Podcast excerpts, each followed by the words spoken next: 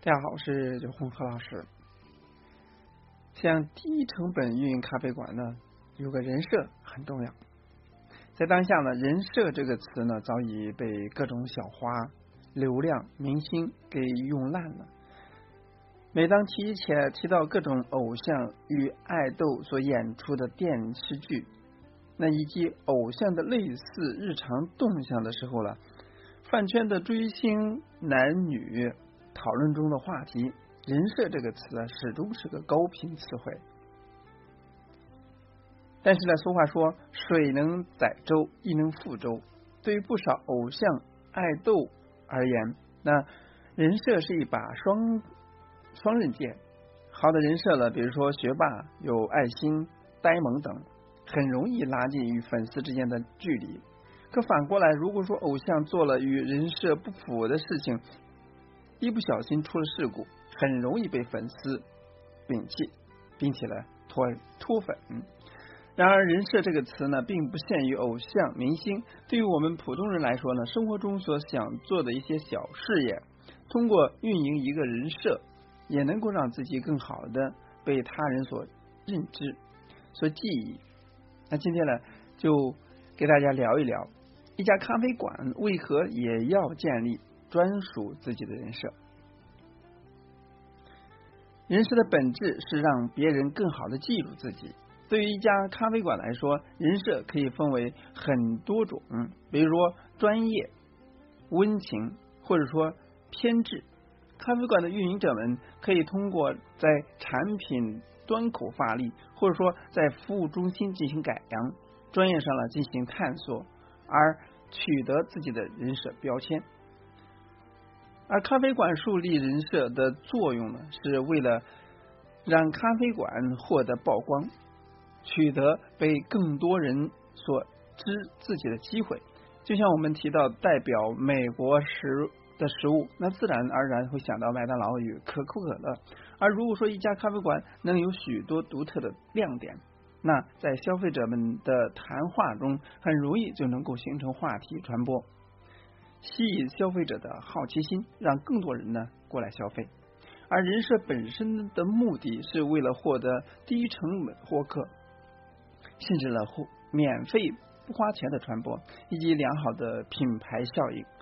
这对于许多小成本开咖啡馆，并没有太多精力后期进行维护的创业者来说，显得尤为重要。第二是人设是用来不断反复的重复。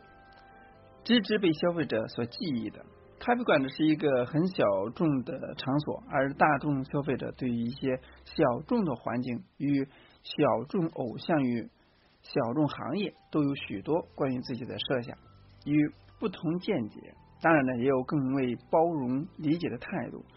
那因为因此呢，对于咖啡馆来说呢，能有一个出格的人设都是正常现象。比如有个个性的老板，甚至。与上门的顾客闹矛盾，到头来了都会成为个性的一部分。又比如说，某些咖啡馆老板呢，对品质跟审美的有严格的追求，在不少消费者眼里，嗯，这就是匠心与专业的人设。人设呢，需要被不断的传播与树立。对于咖啡馆来说呢，需要不断的补充新的内容，才能够让品牌更为鲜活生动。第三，人设的目的呢，就是为了融入消费者的生活。对于一家咖啡馆来说呢，主角永远应该是其咖啡产品，而产品的口碑好坏，决定了品牌能够走多远。试想一下，如果说一家店的产品不好，反而一直靠这各类话题热点去被人所熟知，久而久之，很多人心里边呢想法呢会认为这不是一家有个性的店铺，而是一家闲的无事、无正业的店铺。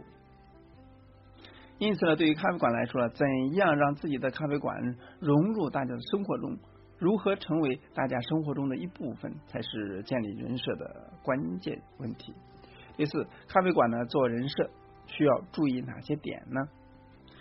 做人设呢，与做品牌设计是一样的，本质上呢是一个合理的角度去向大家介绍自己，介绍产品以及介绍这家咖啡馆。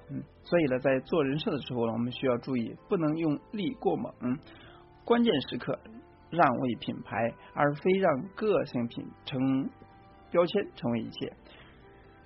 同时呢，建立人设的时候呢，需要注意差异化与同质化。不要将人所种植的匠心、偏执这些早已屡见不鲜的标签呢往自己身上贴，到头来了，消费者早已没有新鲜感，那这样的人设呢便也失去了自己的价值。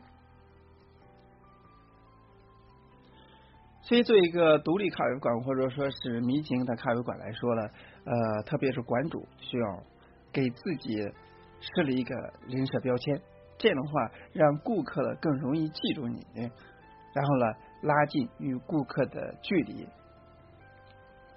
从而呢吸引更多的喜欢你人设的消费者，而形成一种像铁粉一样的这个忠实顾客。这样的话，你店面呢即使在运营上呢没有太多的设计，那也啊能够正常的开业。不至于呃入不敷出，所以呢，低成本运营开馆的设立人设是非常关键的啊。通过以上的啊介绍啊，希望你自己的有所思考。那今天呢就到这里，咱们下次再见。